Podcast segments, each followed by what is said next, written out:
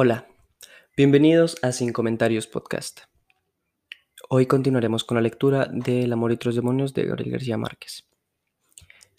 Em, tuve un problema con el libro, eh, tiene como, está como mal impreso y entonces eh, habían algunas partes que se repetían, entonces voy a iniciar desde otro, voy a leer desde otra parte.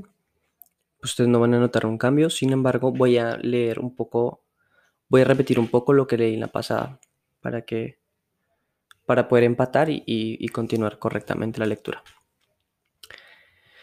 Entonces, ¿por qué no se casan? Se burló, y como el marqués no le hizo caso, dijo más. No sería un mal negocio parir marquesitas criollas con patas de gallina para venderlas a los circos. Algo también había cambiado en ella.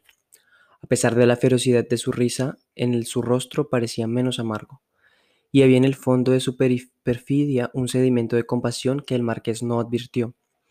Tan pronto como la sintió lejos, le dijo a la niña, es una gorrina. Le pareció percibir una chispa de interés. ¿Sabes lo que es una gorrina?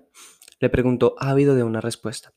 Sierva María no se la concedió. Se dejó acostar en la cama, se dejó acomodar la cabeza en las almohadas de plumas, se dejó cubrir hasta las rodillas con una sábana de hilo, de hilo olorosa, al cedro de arcón sin hacerle la caridad de una mirada. Él sintió un temblor de conciencia. ¿Rezas antes de dormir?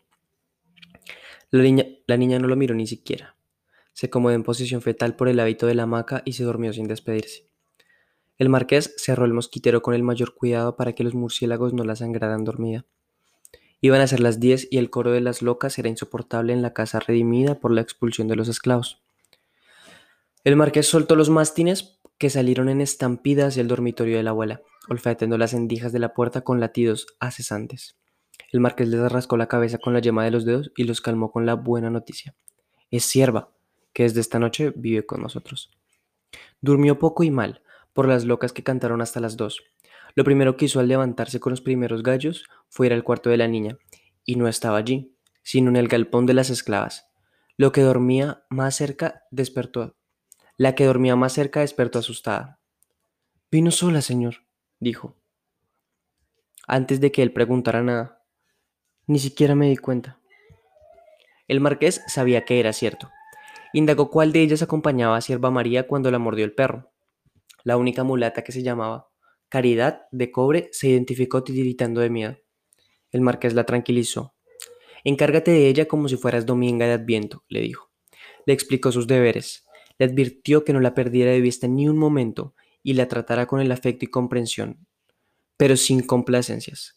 Lo más importante era que no traspasara la cerca de espinos que haría construir entre el patio de los esclavos y el resto de la casa.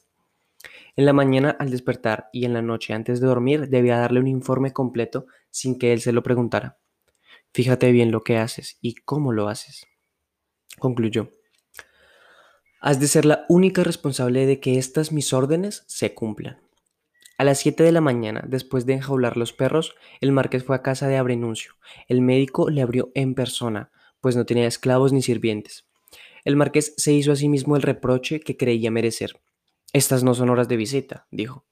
El médico le abrió el corazón, agradecido por el caballo que acababa de, recibir. Lo llevó para el patio hasta el cobertizo de una antigua herrería de la que no quedaba sino escombros de la fragua. El hermoso alazán de dos años, lejos de sus querencias, parecía azogado. Abrenuncio le aplacó con palmaditas en las mejillas, mientras le murmuraba al oído promesas en latín. El marqués le contó que al caballo muerto lo habían enterrado en la antigua huerta del Hospital del Amor de Dios, consagrada como un cementerio de ricos. Durante la peste del cólera, Abrenuncio, durante... Qué pena. El marqués le contó que el caballo muerto lo habían enterrado en la antigua huerta del Hospital del Amor de Dios, consagrada como un cementerio de ricos durante la peste del cólera. Abrenuncio se lo agradeció como un favor excesivo. Mientras hablaban, le llamó la atención que el marqués se mantuviera a distancia él le confesó que nunca se había atrevido a montar. Temo tanto a los caballos como a las gallinas, dijo.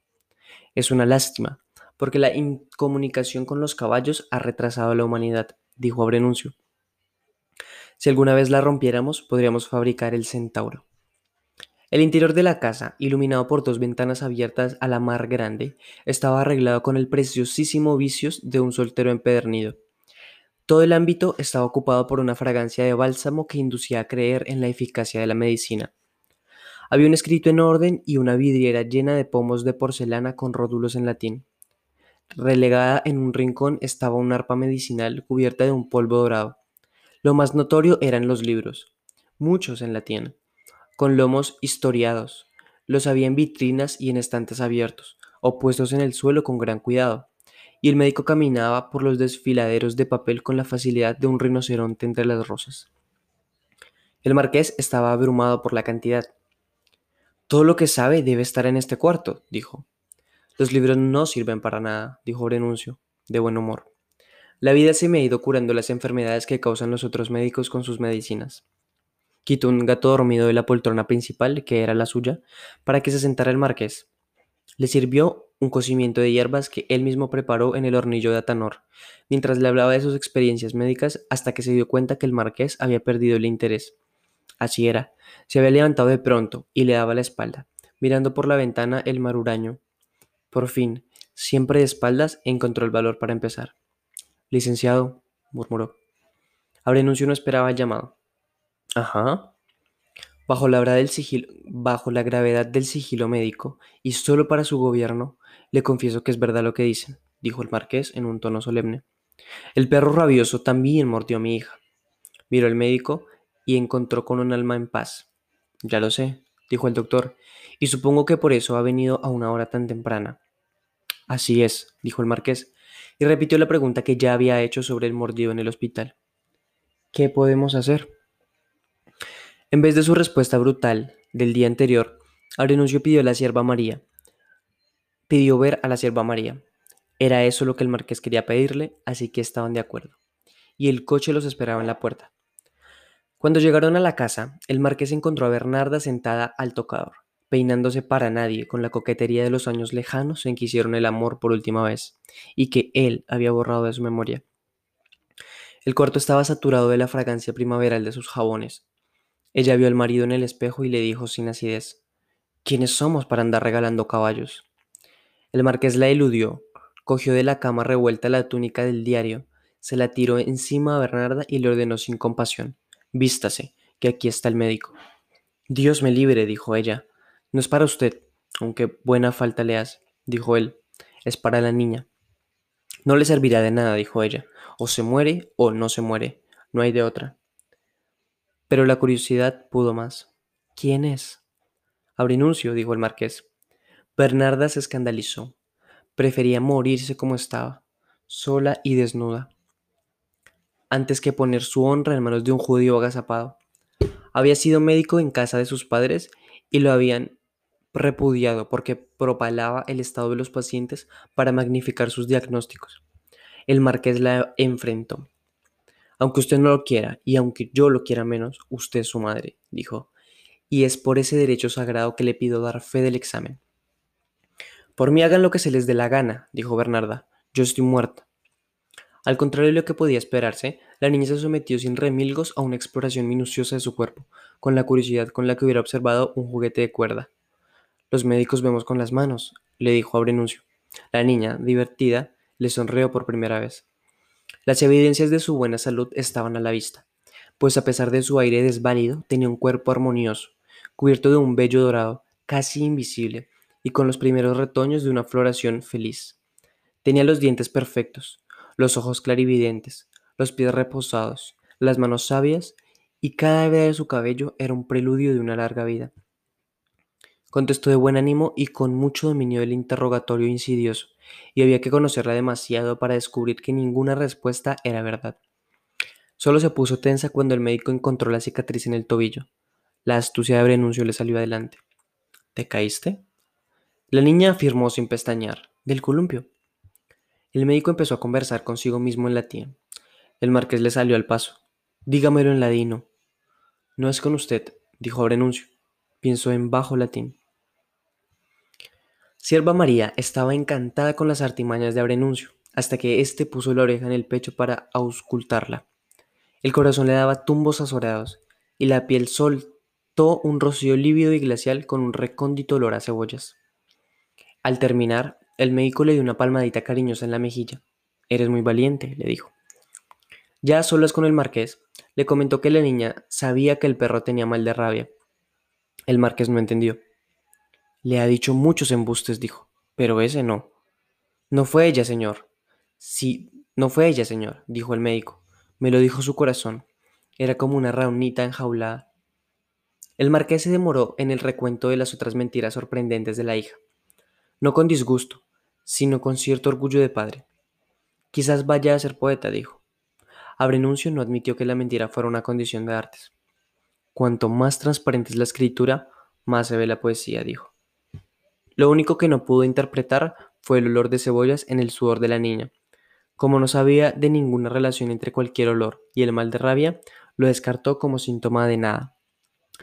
Caridad del Cobre le reveló más tarde que el marqués que Sierva María se había entregado en secreto a las ciencias de los esclavos. Oh, qué pena. de nuevo. Claridad de Cobre le reveló más tarde al, al marqués que Sierva María se había entregado en secreto a las ciencias de los esclavos, que le hacían masticar en plasto de manajú y lo encerraban desnuda en una bodega de cebollas para desvirtuar el maleficio del perro. Abrinuncio no dulcificó el mínimo detalle de la rabia. Los primeros insultos son más graves y rápidos, y cuanto más profundo sea el mordisco, cuanto más cercano al cerebro, dijo. Recordó el caso de un paciente suyo que murió al cabo de cinco años, pero quedó la duda si lo había sufrido contagio posterior que al que pasó inadvertido. La cicatrización rápida no quería decir nada. Al cabo de un tiempo imprevisible, la cicatriz podía hincharse, abrirse de nuevo y supurar. La agonía llegaba a ser tan espantosa que era mejor la muerte. Lo único lícito que podía hacerse entonces era apelar al Hospital del Amor de Dios, donde tenían senegaleses diestros en el manejo de herejes y energúmenos enfurecidos. De no ser así, el marqués en persona tendría que asumir la condena de mantener a la niña encadenada en la cama hasta morir. En la larga historia de la humanidad, concluyó, ningún hidrofóbico ha vivido para contarlo. El marqués decidió que no había una cruz, por pesada que fuera, que no estuviera resuelto a cargar, de modo que la niña moriría en casa. El médico lo permitió con una mirada que más parecía lástima que de respeto. No podía esperarse menos. Grandeza de su parte, señor, le dijo, y no dude que su alma tendrá el temple para soportarlo. Insistió una vez más que el pronóstico no era alarmante, la herida estaba lejos del área de mayor riesgo y nadie recordaba que hubiera sangrado. Lo más probable era que Sierva María no contrajera la rabia. ¿Y mientras tanto? preguntó el marqués. Mientras tanto, dijo Renuncio, tóquenle música, llénenle la casa de flores, háganla cantar los pájaros, llévenla a los atardeceres en el mar, denle todo lo que pueda hacerla feliz. Se despidió con un volteo de sombrero en el aire y la sentencia latina de rigor, pero esta vez la tradujo en honor del marqués. No hay medicina que cure lo que no cura la felicidad. Ahí se acaba el capítulo 1. Entonces proseguimos con el capítulo 2, pues del libro. Nunca se supo cómo había llegado el marqués a semejante estado de desidia, ni por qué mantuvo matrimonio tan mal avenido cuando tenía la vida resuelta para una viudez apacible. Habría podido ser lo que hubiera querido por el poder desmesurado del primer marqués, su padre, caballero de la Orden de Santiago, negrero de horca y cuchillo y maestre del campo sin corazón, a quien el rey, su señor, no escatimó honores y prembedas ni castigó injusticias. Ignacio, el heredero único, no daba señales de nada. Creció con signos de cierto retraso mental. Fue analfabeto a la edad, hasta la edad de merecer y no quería a nadie. El primer síntoma de vida que se le conoció a los 20 años fue que estaba de amores y en disposición de casarse con una de las reclusas de la divina pastora, cuyos cantos y gritos arrollaron su infancia. Se llamaba Dulce Olivia, era hija única de una familia de talabarteros de reyes y había tenido que aprender el arte de hacer sillas de montar para que no se extinguiera con ella una tradición de casi dos siglos. A esa rara intromisión, un oficio de hombres en un oficio de hombres se atribuyó que él hubiera perdido el juicio, y de tan mala manera que costó trabajo enseñarla a que no se comiera sus propias miserias. Salvo por esto, habría sido un partido más que mejor para un marqués criollo de tan escasas luces. Dulce Olivia tenía un ingenio vivo y buen carácter, y no era fácil descubrir que estaba loca. Desde la primera vez que la vio, el joven Ignacio la distinguió en el tumulto de la terraza, y ese mismo día se entendieron por señas. Ella, coctóloga insigne, le mandaba mensajes en palomitas de papel. Él aprendió a leer y a escribir para corresponderle a ella, y ese fue el principio de una pasión legítima que nadie quiso entender. Escandalizado el primer marqués, conminó al hijo a que hiciera un desmentido público. No solo es cierto, le replicó Ignacio, sino que también tengo la licencia de ella para pedir su mano. Y ante el argumento de la locura, contestó con el suyo. Ningún loco está tan loco si uno se conforma con sus razones. El padre lo desterró de sus haciendas con un mandato de dueño y señor que él no se dignó utilizar. Fue una muerte en vida. Ignacio tenía terror de los animales, menos de las gallinas. Sin embargo, en las haciendas observó de cerca una gallina viva. Se la imaginó aumentada al tamaño de una vaca y se dio cuenta que era un endriago mucho más pavoroso que cualquier otro de la tierra o del agua. Sudaba frío en la oscuridad y despertaba sin aire en la madrugada por el silencio fantasmal de los porteros, de los potreros. El mastín de presa que velaba sin pestañear frente a su dormitorio lo inquietaba más que otros peligros. Él lo había dicho. Vivo espantado de estar vivo. En el destierro adquirió el talante lúgubre, la catadora sigilosa, el índole contemplativo, las maneras lánguidas, el habla despaciosa y una vocación mística que parecía condenarlo a una celda clausura, de clausura. Al primer año de destierro, lo despertó un fragor como de ríos crecidos, y era de animales de la hacienda que estaban abandonando sus dormideros a campo traviesa y en silencio absoluto bajo la luna llena. Derribaban sin ruido cuanto les impidiera el paso en línea recta a través de dehesas y cañaverales, torrenteras y pantanos.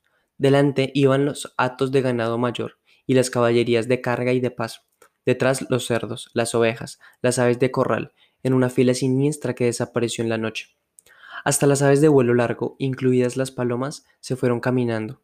Solo el mástil de presa amaneció en su sitio de guardia frente al dormitorio del amo. Ese fue el principio de amistad casi humana que el marqués mantuvo con aquel y con muchos mastines que le sucedieron en la casa. Desbordado por el terror en la heredad desierta, Ignacio el joven renunció a su amor y se sometió a los designios de su padre. A este no le bastó con el sacrificio del amor, y le impuso la cláusula testamentaria de casarse con la heredera de una grande de España. Fue así. Desposó en una boda de estruendo a doña Olaya de Mendoza, una mujer muy bella, de grandes y varios talentos, a la que mantuvo virgen para no concederle ni la gracia de un hijo. De resto, Sigo viviendo, siguió viviendo como lo siempre desde su nacimiento, un soltero inútil. Doña Olaya de Mendoza lo puso en el mundo, iba a misa mayor, más a mostrarse que a cumplir, ella con basquiñas de muchos vuelos y mantos de resplandor y la toca de encajes almidonados de las blancas de Castilla y con un séquito de esclavas vestidas de seda y cubiertas en oro. En vez de las chinelas de andar por la casa que usaba en la en la iglesia hasta las más remilgadas. Llevaba botines altos de cordobán con adornos de perlas, al contrario de los otros principales que usaban pelucas anacrónicas y botones de esmeraldas. El marqués vestía en cuerpos con ropas de algodón y berrete blando. Sin embargo, siempre existió obligado a los actos públicos, porque nunca pudo vencer el espanto de la vida social. Doña Olaya había sido alumna de Scarlatti Domenico en Segovia, y había obtenido con honores la licencia para enseñar música y canto en las escuelas. Llegó allá con un clarivicordio en las piezas sueltas que ella misma armó y diversos instrumentos de cuerda que tocaba y enseñaba a tocar con gran virtud. Formó un conjunto de novicias que santificó las tardes de la casa con nuevos aires de Italia, de Francia, de España, y del cual llegó a, decirles, decirse que estaba inspirada por la lírica del Espíritu Santo. El marqués parecía negado a la música. Se decía al modo francés que tenía manos de artista y oído de artillero, pero desde el día en que desembalaron los instrumentos se fijó en la tiorba italiana, por la rareza de su doble clavijero, el tamaño de su diapasón, el, el número de su encordadura y su voz nítida. Doña Olaya se empeñó en que lo tocara tan bien como ella. Pasaban las mañanas cancaneando ejercicios bajos bajo los árboles del huerto, ella con paciencia y amor, y él con una tasudez de picapedro, de picapedrero, hasta que el madrigal arrepentido se les entregó sin dolor. La música mejoró tanto la armonía conyugal que doña Olaya se atrevió a dar el paso que le faltaba. Una noche de tormenta, tal vez fingiendo miedo que no se sentía, fue a la recámara del marido intacto. Soy dueña de la mitad de esta cama, le dijo, y vengo por ella. Él se mantuvo en sus trece, segura de que convencerlo por la razón o por la fuerza. Ella siguió en los suyos. La vida no les dio tiempo. Un 9 de noviembre estaban tocando a dúo bajo los naranjos, porque el aire era puro y el cielo alto, y sin nubes, cuando un relámpago los cegó. Un estampido sísmico los sacó de quicio y doña Olaya cayó fulminada por la centella. La ciudad sobrecogida interpretó la tragedia como una deflagración del cólera, de la cólera divina por una culpa inconfesable. El marqués ordenó funerales de reina, en los cuales se mostró por primera vez con los, tafanes negros y el color macileta que le había llevado, que, que había de llevar hasta siempre. Al regreso del cementerio, lo sorprendió una nevada de palomitas de papel sobre los naranjos de huerto. Atrapó una al azar y la deshizo. Y leyó. Ese rayo era mío. Antes de terminar el novenario, había hecho una donación a la iglesia de los bienes materiales que sustentaron la grandeza del mayorazgo una hacienda de ganado en Mompox y otra en Ayapel, y dos mil hectáreas en Mahates, a solo dos leguas de aquí, con varios atos de caballo de monta y de paso, una hacienda de labranza y el mejor trapiche de la, de la costa caribe. Sin embargo, la leyenda de su fortuna se fundaba en el latifundio inmenso de ocio y ocios, cuyos linderos imaginarios se perdían en la memoria más allá de los pantanos de la Guaripa y los bajos de la pureza hasta los manglares de Urabá. Lo único que conservó fue la mansión señorial con el patio de la servidumbre, reducido al mínimo, y el trapiche de majates. A Dominga de Adviento le entregó el gobierno de la casa.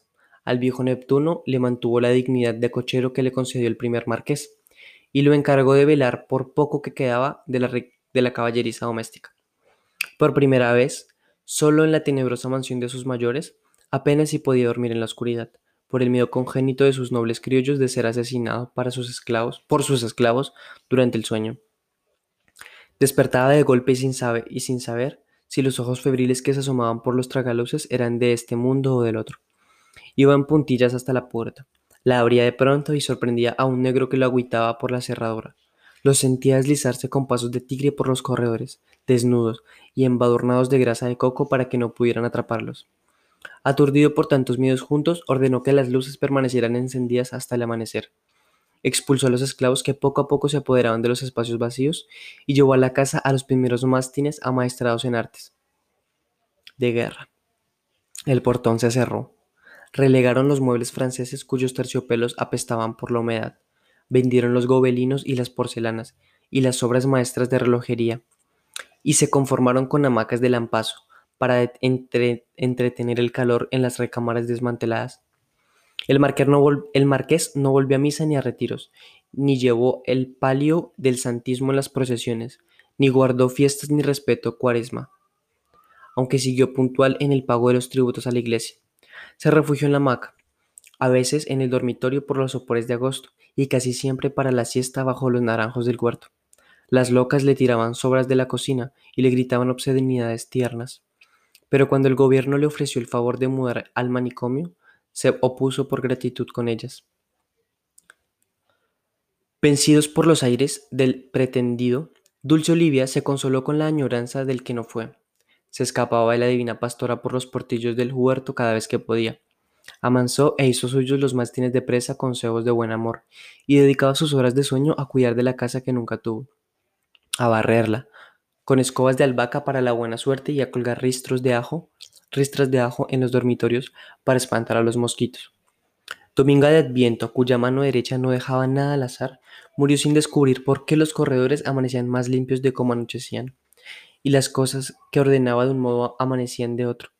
Antes de cumplir un sueño debido, el marqués sorprendió por primera vez a Dulce Olivia fregando los trastos de la cocina que le parecían mal tenidos por las esclavas. No creí que te atrevieras a tanto, le dijo. ¿Por qué sigues siendo el pobre diablo de siempre? le contestó ella. Así se reanudó una amistad prohibida que por lo menos una vez se pareció al amor.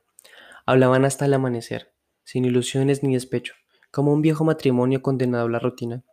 Creían ser felices y tal vez lo eran, hasta que uno de los dos decía una palabra de más o daba un paso de menos, y la noche se pudría en un pleito de vándalos que desmolarizaba los mástines. Todo volvía entonces al principio, y Dulce Olivia desaparecía de la casa por un largo tiempo. A ella le confesó el marqués que su desprecio por las fortunas terrestres y los cambios de su modo de ser no habían sido por devoción, sino por el pavor que le, causó la pérdida súbita de la fe cuando vio el cuerpo de la esposa carbonizada por el rayo. Dulce Olivia se ofreció para consolarlo. Le prometió que ser una esclava sumisa tanto en la cocina como en la cama. Él no se rindió. Nunca más me casaré, le juró. Antes de un año, sin embargo, se había casado a escondidas con Bernarda Cabrera, la hija de un antiguo capataz de su padre, venido a más en el comercio de ultramarinos.